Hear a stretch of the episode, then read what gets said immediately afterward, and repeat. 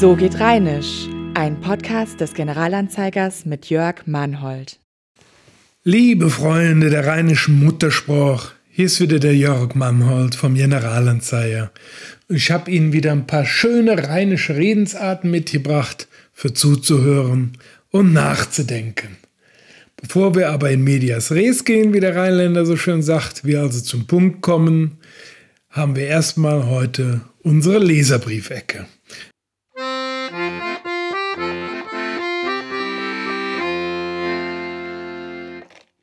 Hier haben wir eine nette Zuschrift von Wilfried R., der sagt, ich kann Ihnen nach einer Mitteilung meines Vaters, der von 1906 bis 1985 lebte, folgenden Ausspruch meiner Großmutter Helene mitgeben.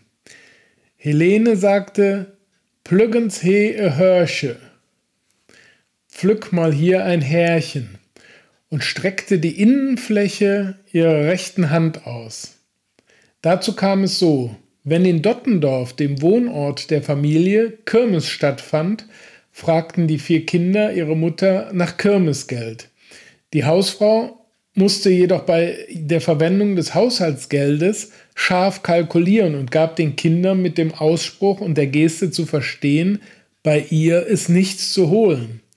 Sie mussten also warten, bis der Vater abends von der Arbeit, er war nämlich Gelderheber der Stadtwerke Bonn, das heißt Kassierer der Strom-, Gas- und Wasserrechnungen von den Privathaushalten in Bar, bis der nach Hause kam, in der Hoffnung, von ihm etwas zu bekommen.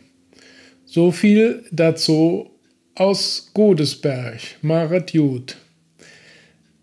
Das ist eine sehr schöne Geschichte. Ich nehme mal an, dass der Stadtwerke-Mitarbeiter das Geld natürlich ordnungsgemäß in Bar auch den Stadtwerken übergeben hat. Sonst wäre er ja wahrscheinlich nicht lange Mitarbeiter geblieben. Aber auf der anderen Seite kann man sich gut vorstellen, dass er immer ein bisschen Kleingeld parat hatte. Vielen Dank für den Leserbrief. Das ist genau das, was wir hier brauchen. Berichte aus früheren Zeiten, wo bestimmte Redewendungen im Alltag angewendet wurden und wie man sie im kulturellen Gedächtnis der Familie immer noch ehrt. Da möchte ich Sie ermuntern, uns auch weiter solche Geschichten zu schicken.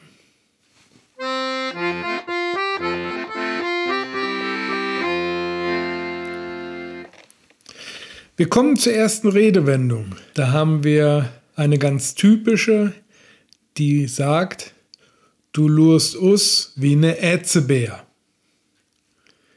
Du lurst us wie ne Ätzebär. Die Lust an der Verstellung ist dem Rheinländer nämlich in die Wiege gelegt. Ihm reicht es nicht zu sein, wie er ist, er kann immer auch anders. Kein Wunder, dass für ihn das Fest der Feste, die fünfte Jahreszeit, der Karneval ist. Singen, tanzen, lachen, Kamelle, Bütt und Bützje, de Zug, Stippefütche und nicht zu vergessen, das Wichtigste, das Kostüm. Endlich kann man sein, wie man immer sein wollte. Als Cowboy den Colt schwingen, als Indianer in Kriegsbemalung gehen, als Clown die Leute bespaßen, als Robin Hood den Reichen nehmen, was den Armen gehört. In diesen Tagen kann es passieren, dass der Satz fällt, du lurst us wie eine Ätzebär, was zu gut Hochdeutsch so viel heißt wie, du siehst ja aus wie ein Erbsenbär. Aber was um Himmels willen ist ein Erbsenbär? Die Antwort führt uns in die Geschichte, denn der Erbsenbär gilt als die älteste Kostümierung überhaupt. Meist stecken junge Männer darin, die mit verdorrten Erbsensträuchern behangen aussehen wie ein schrecklicher Bär. Oft wird er von einem weiteren Mann an der Kette geführt.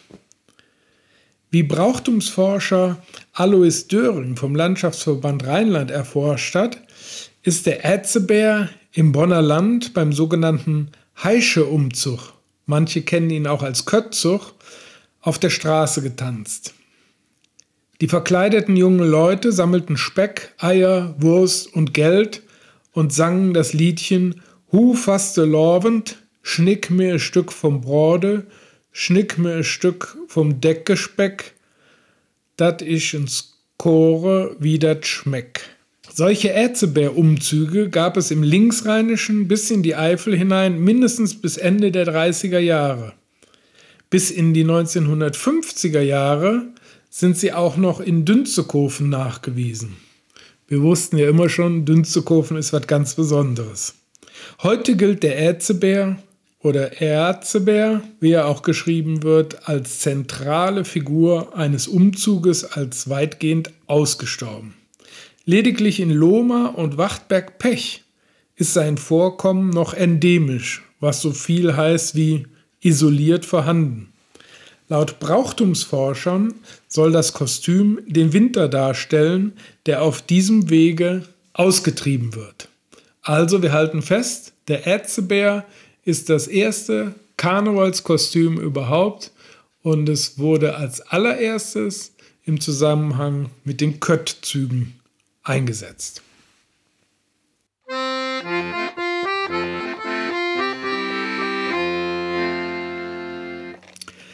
Wir haben an dieser Stelle schon viel über den rheinischen Dialekt gesprochen, wie er vorkommt, in welchen Färbungen und wo er vorkommt.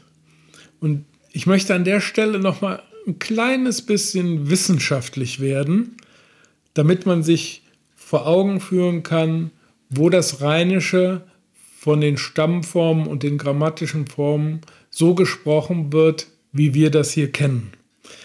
Da spricht der Fachmann und da sprechen die Sprachforscher von dem rheinischen Fächer.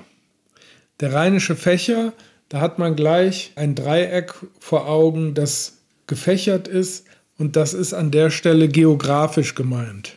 Wenn man also auf die Karte guckt mit dem Zentralrheinland, nehmen wir mal einmal mehr wieder Köln als Zentrum, dann legt man darüber einen Fächer und dann hat man die nördliche Linie bei Benrath und die südliche Linie kurz vor Ahrweiler und dann geht es Richtung Westen bis nach Aachen und im Osten bis nach Bergisch Gladbach. Das ist das Ripuarische. Darunter hat der rheinische Fächer das Moselfränkische zu bieten das dann so Richtung Koblenz geht. Und darüber, über der Benrather Linie, geht es dann in das Niederrheinische. Gehört alles irgendwie zum Rheinischen, aber unseres, das Kölsche, Bönsche, nennt man als Sammelbegriff Ripuarisch und stammt noch aus der Zeit der Rheinfranken, die sich hier in dem Gebiet niedergelassen haben. Überhaupt, die deutsche Sprachwissenschaft spricht ja ohnehin gern von der Benrather Linie. Das ist also unsere nördliche ripuarische Grenze. Die Benrather Linie hat so verschiedene Eigenheiten. Nördlich dessen äh, wird, werden auch Konsonanten anders ausgesprochen als südlich dessen. Und die südliche Grenze, also kurz vor Ahrweiler, nennen die Sprachwissenschaftler die sogenannte Dorp- und Dorflinie. Auf der einen Seite wird das, was wir im Hochdeutschen als Dorf kennen, Dorp ausgesprochen und auf der anderen Seite Dorf. Ripuarisch ist gemeint als Kölsch und verwandte Dialektarten und stammt aus, den, aus der Zeit der Rheinfranken, hatte ich gesagt. Das ist so 6., 7. Jahrhundert. Und die Ripuarier, das, die Bedeutung dessen war Uferbewohner. Damit wurden die Uferbewohner rund um den Rhein bezeichnet. Insofern ist es vollkommen schlüssig, dass man zu diesem, dieser Dialektform auch rheinisch sagt, da ist der Fluss wieder mal Namensbestandteil. Ist doch interessant, oder? Also wer im Internet firm ist, der kann mal den rheinischen Fächer googeln und da findet er auch äh, das optisch dargestellt. Das ist dann sehr eindrucksvoll. Viel Spaß dabei.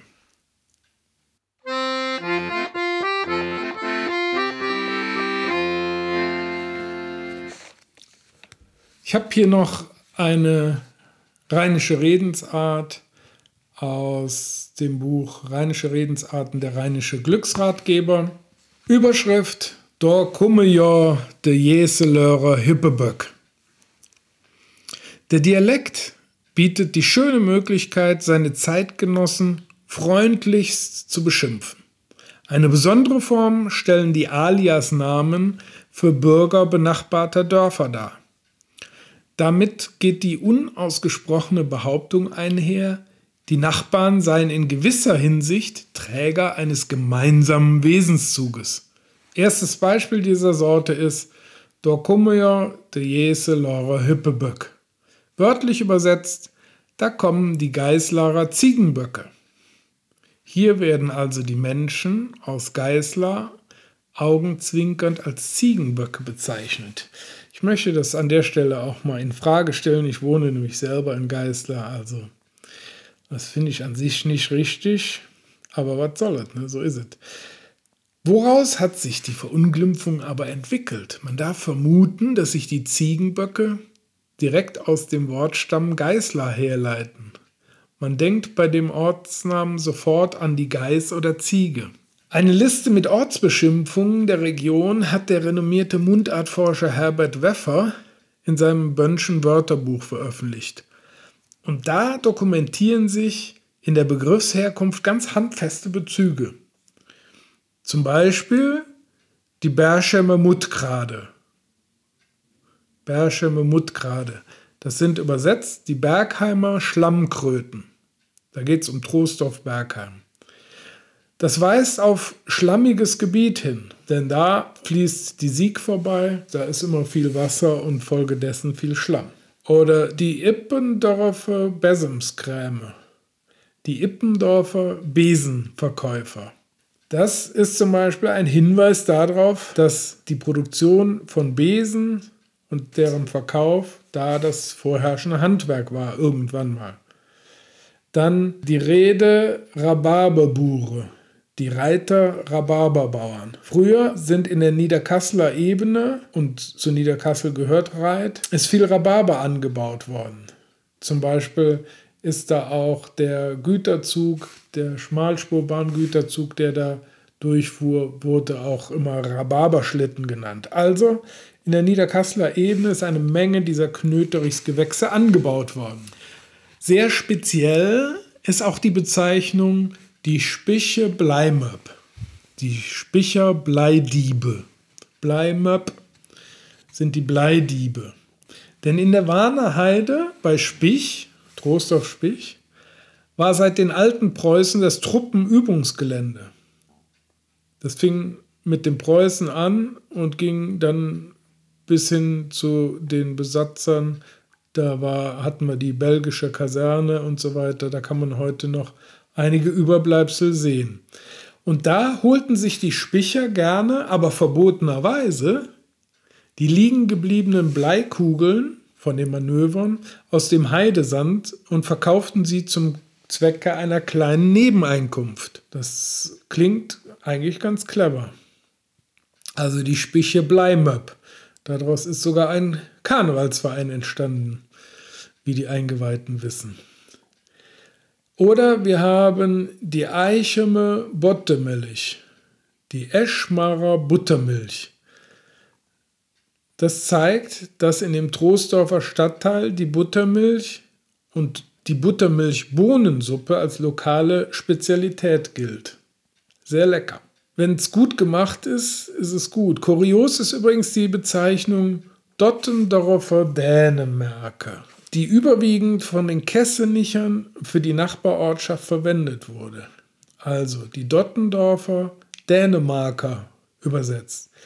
Hinter der Bergstraße begann vom Haribo-Stadtteil Kessenich aus gesehen Dänemark. Das war Dottendorf und zugleich Feindesland. Die Rivalität zwischen den beiden Ortschaften war so ausgeprägt, dass mitunter Steine flogen. Das hat sich Gott sei Dank im Laufe der Zeit geändert. Der Spitzname ist aber auch heute noch da präsent. Ganz bestimmt.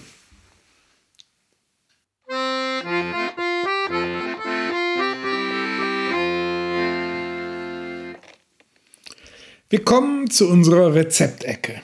Hier in der Rezeptecke stellen wir jedes Mal ein typisch rheinisches Gericht vor.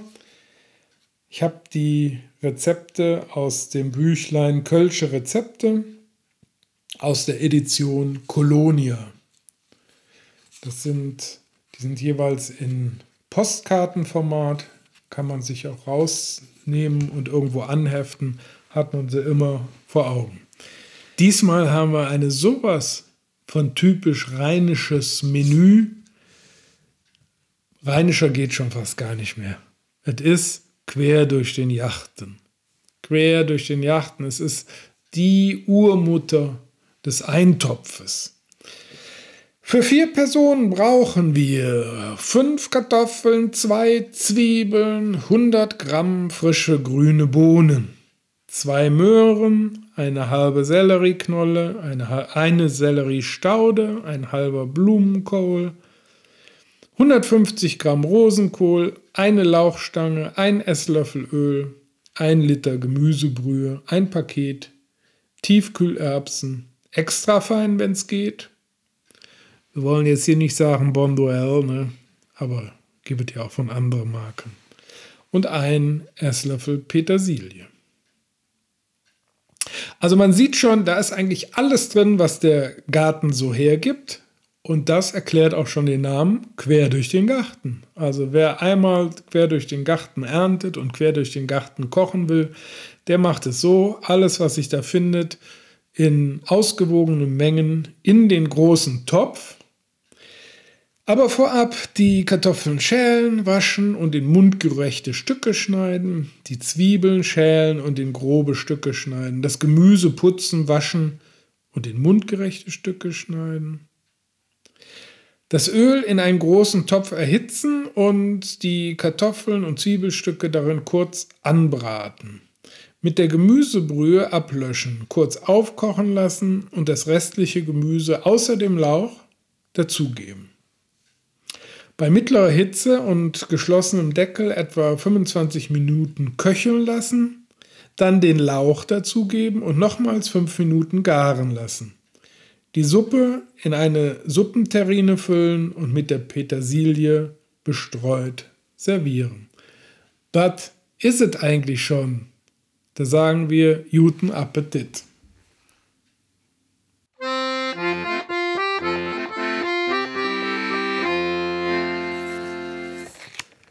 Ich habe noch eine dritte rheinische Redensart mitgebracht aus dem Buch Rheinisch für Fortgeschrittene.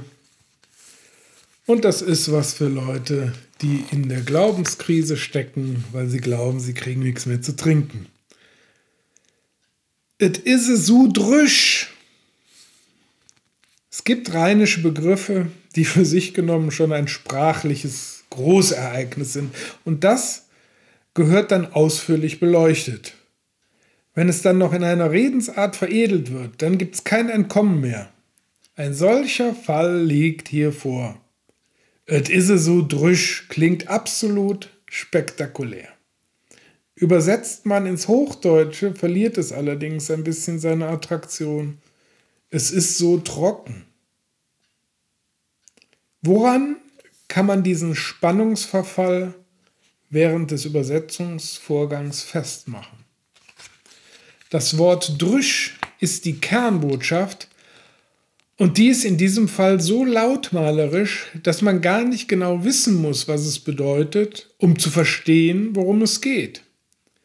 Es ist nicht einfach nur Trockenheit gemeint, nein, es geht um eine totale, nachhaltige, absolute Trockenheit, die kein Wasserstoffmolekül mehr enthält. Wenn es drüsch ist, dann handelt es sich um eine potenzierte Trockenheit, die schon einer Dürre nahe kommt. Und diese Wetterlage hatten wir gerade im Sommer, im Sommer 2019, aber auch im Sommer 2020. Ich sage nur Klimawandel. Ne? Am Siebenschläfertag war es nahezu 30 Grad heiß und wolkenlos sonnig. Und seitdem hat sich diese meteorologische Disposition treu gehalten. Inzwischen schlagen die Bauern Alarm. Das Korn verdorrt am Stängel, die Früchte auf dem Feld Nur der Wein hat noch keine Probleme, weil er tief in der Erde wurzelt. Und dort ist noch eine Restfeuchte vorhanden. Zusammenfassend kann man also von diesem beschriebenen Sommer sagen, es ist echt drüsch. Natürlich gibt es auch Nebenbedeutungen zur physikalischen Trockenheit, in et etwa in Bezug auf den Wein. Herkömmlicherweise nennt man einen kaum zuckerhaltigen Tropfen trocken. Wenn er aber drüsch ist, da zieht es einem gewissermaßen Gaumen und Zunge zusammen. Ähnlich verhält es sich, wenn man von trockenem Humor spricht. Dann haben wir jemanden vor uns, der durch keine mimische oder theatralische Äußerung zu erkennen gibt, dass er es nicht ganz ernst meint mit dem, was er sagt.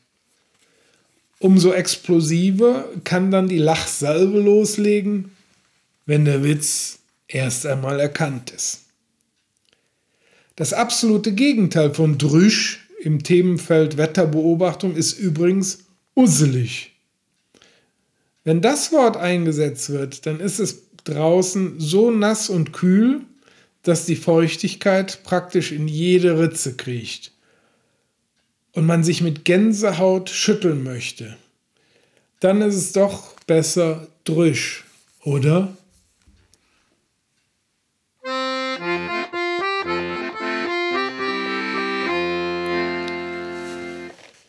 So, wir kommen langsam zum Ende. Wie immer möchte ich am Schluss noch eine kleine Literaturempfehlung geben. Ich muss jetzt vorab die Warnung aussprechen, das hier ist echt was für Spezialisten. Und zwar das Buch von Alice Herwegen, De Kölsche Sprach. Das ist nämlich die Grammatik der Kölschen Sprache. Sie ist im J.P. Bachem Verlag erschienen und in der Reihe die Kölsch-Edition. Jetzt gucke ich mal gerade eben. Das ist auf Initiative und mit Unterstützung der Akademie für uns Kölsche Sprach und der Sparkassenstiftung Kultur entstanden. Es ist so, die Kölsche Sprache ist ja in erster Linie eine Mundart, das heißt eine lebendige und gesprochene Sprache, die wie jede gesprochene Sprache ständigen Veränderungen unterliegt. Aber nichtsdestotrotz gibt es bestimmte grammatische Regeln und die werden hier erläutert. Das ist hier sehr theoretisch, also wer einen wissenschaftlich-theoretischen Anspruch hat, der kann sich das gut zulegen, aber wie gesagt, das ist nicht jedermanns Sache. Ich greife mal so mit das populärste Beispiel raus, nämlich die rheinische Verlaufsform. Mit der sogenannten rheinischen Verlaufsform kann man den Verlauf einer Tätigkeit betonen, die gerade passiert oder in der Vergangenheit passiert ist. Im Deutschen muss man sich da mit ist dabei zu oder dem Zusatz gerade helfen. Der Kölsche wählt dafür das konjugierte Verb von Sinn und an und Infinitiv. Also, er ist am Laufe. Er war am Schlafe. Er war gerade dabei zu schlafen. Das ist typisch rheinisch. Ich lese noch kurz den Klappentext. Eine Sprache zu beherrschen bedeutet notwendigerweise zu lernen, wie sie funktioniert. Diejenigen, die mit einer Sprache aufgewachsen sind, wenden grammatische Regeln automatisch an. Die anderen müssen sie sich mühsam aneignen. Das ist mit viel Aufwand verbunden und so steht Grammatik in dem Ruf, trocken, schwierig und langweilig zu sein. Mit diesem Vorurteil will das vorliegende Lehrbuch aufräumen. Jetzt muss ich ganz ehrlich sagen, ich bin wirklich auch wissenschaftlich und so interessiert, aber so ganz kann man das nicht von der Hand weisen, dass auch dieses Buch ein bisschen theoretisch ist was aber ja nicht jedem missfallen muss. Insofern Empfehlung Alice Herwegen, die Kölsche Sprach, Grammatik der kölnischen Sprache. Viel Spaß bei der Lektüre.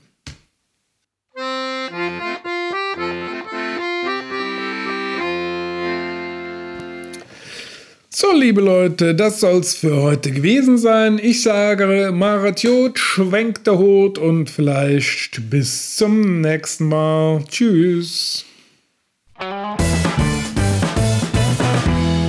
Das war So geht Rheinisch, der GA-Podcast zur rheinischen Alltagssprache.